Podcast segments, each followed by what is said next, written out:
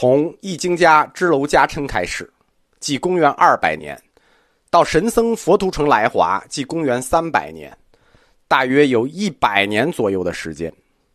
在这一百年的时间里，佛教慢慢的渗透士人阶层，从下层到最上层，并且开始渗透到了知识阶层的核心领域。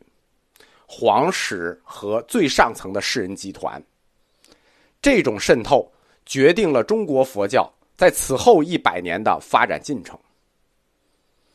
前面讲的是公元二百年到三百年，这段时间是佛教思想对中国文化的渗透期。此后的一百年，从公元三百年开始，佛教将走上它历史的关键点，全面发力。为中国佛教最终全面的铺开奠定了胜利的道路。在主法护的法护学派主导北方佛学的时候，就是公元三世纪的最后几十年。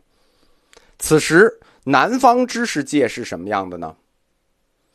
南方整个士大夫阶层玄学开始流行了。大家突然对哲学和形而上的问题产生了极浓厚的兴趣，这是我们中国读书人整体性的第一次对这类问题产生了广泛而浓厚的兴趣。玄学作为一种新的意识形态，开始取得了知识界的话语权，进而占据了知识界的统治地位。大乘佛教。这是一种外来的般若智慧，提倡的诸法性空的教义，它为我们中国读书人打开了一种独特的视角，就是佛教思索世界的方式既新颖又相似，就是我们一再说的熟悉的陌生人理论。大乘佛教概念里头那些，比如明、空、寂、方便、究竟，很自然的。就跟中国读书人流行中的玄学里的圣、虚、无为、感应、究极这些词对应起来了。这些词表达的概念，比如明对应的就是圣，空对应的就是虚，寂对应的就是无为，方便对应感应。这些词所表达的概念，既陌生又熟悉。对于世人阶层来说，大乘佛教。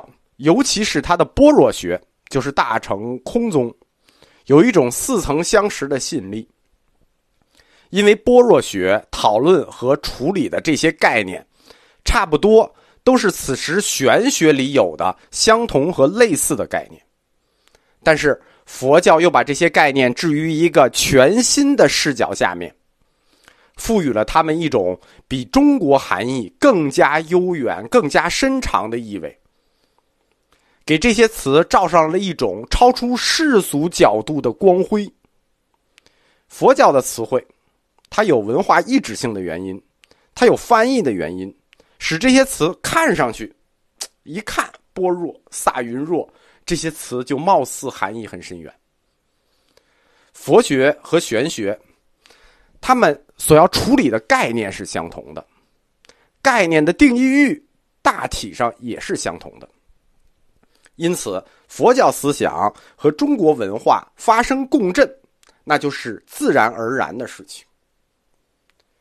中国文化的终极立足点是什么呢？是天道。天道强调是恒常不变，天道是万有存在和世界运动的原动力，这是我们中国文化的看法。一切都归于天道，恒常不变。而佛教思想中，推动宇宙的根本法则是什么呢？是循环，坏空成住，强调人生是不停轮回的过程，轮回即是一种循环，世界在循环，每一个人的人生也在循环，每一回的人生也在变。但是什么决定了这个变化呢？就是什么决定了这个循环的法则呢？业报。决定理由是业力的报，根据业报，你在不同的循环式里头将处于轮回的不同位置，这就是循环的法则。中国文化和佛教思想这二者的区别就很明显了。中国文化是恒常不变，而佛教思想是业力轮回。换白话说，中国文化的立足点是不变、根本不变的天道，而佛教思想的立足点是变化、根本循环的轮回。当然了，佛教的变化它也不是瞎变，它是在业的理由下变化。如果我们把这两种文化联合起来，就是把中国的天道和佛教的循环这二者连接起来。那么，我们如何在循环中去看待天道呢？业力决定你轮回每一世的人生位置与境遇。你上一辈子行善，根据业力，你这辈子就好命；你上一辈子作恶，根据业力，你这辈子就歹命，对吧？业力决定了你轮回的人生位置与境遇。这就为我们中国的天道赋予了道德上的力量。对你这辈子为什么这样？天道。对吧？你上辈子行了善，你这辈子有好命。天道，天道有了道德力量了。俗话说：“天道好轮回，可曾放过谁？”就是这个意思。这段我讲明白没有？可以可以拆开再讲一下。天道是什么？天道是一种正义精神的抽象。它本身，天道嘛，天之道，它自然是超越世间的。同时，它又是非人格的。代表着公正与正义，正义的精神抽象。你想叫道，你不代表正义，你有脸叫自己道吗？佛教呢？佛教的业报理论，它支配轮回的结果，把业力加到轮回上，为每一次轮回、每一世轮回的天道赋予了道德力量。你过得好，天道奖励你。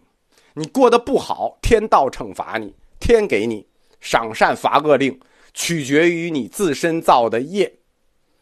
这样，佛教的生命循环观，加上业力法则，又合并了中国文化中恒长的天道观，就得出了八个字的结论，叫“业力不失，天道轮回”。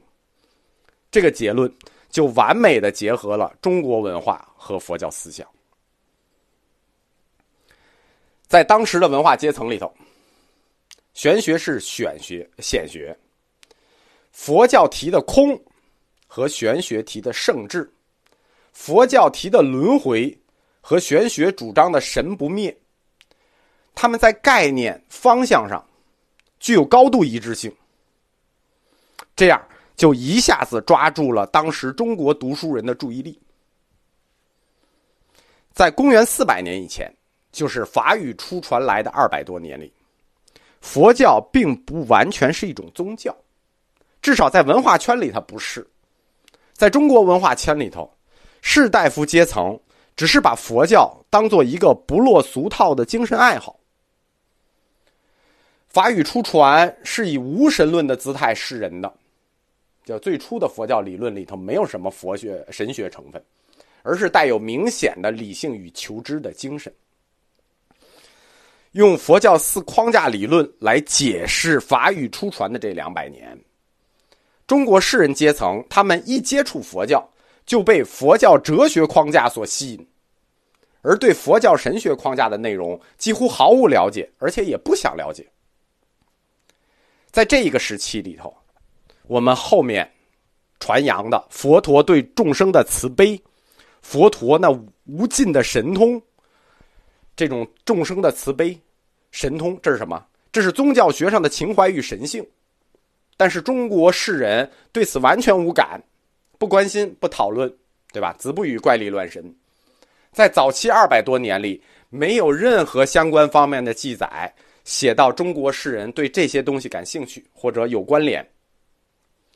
中国早期读书人，他们对佛教的信仰，来自于一种对自由精神的追求。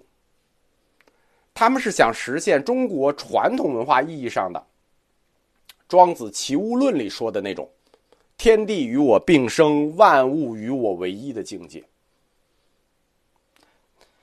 士人阶层希望通过佛家所提供的这种禅定模式，悟入这种境界，就是领悟，领悟到一下进入这种境界，就是天地与我并生，万物与我为一。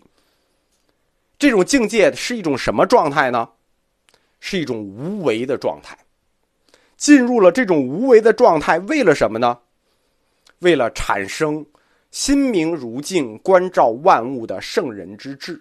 你看，中国读书人一开始就自觉的把儒家、佛家、道家三家的思想再联合起来了，用佛家的禅定模式误入道家的无为状态，最后产生儒家的圣人之治。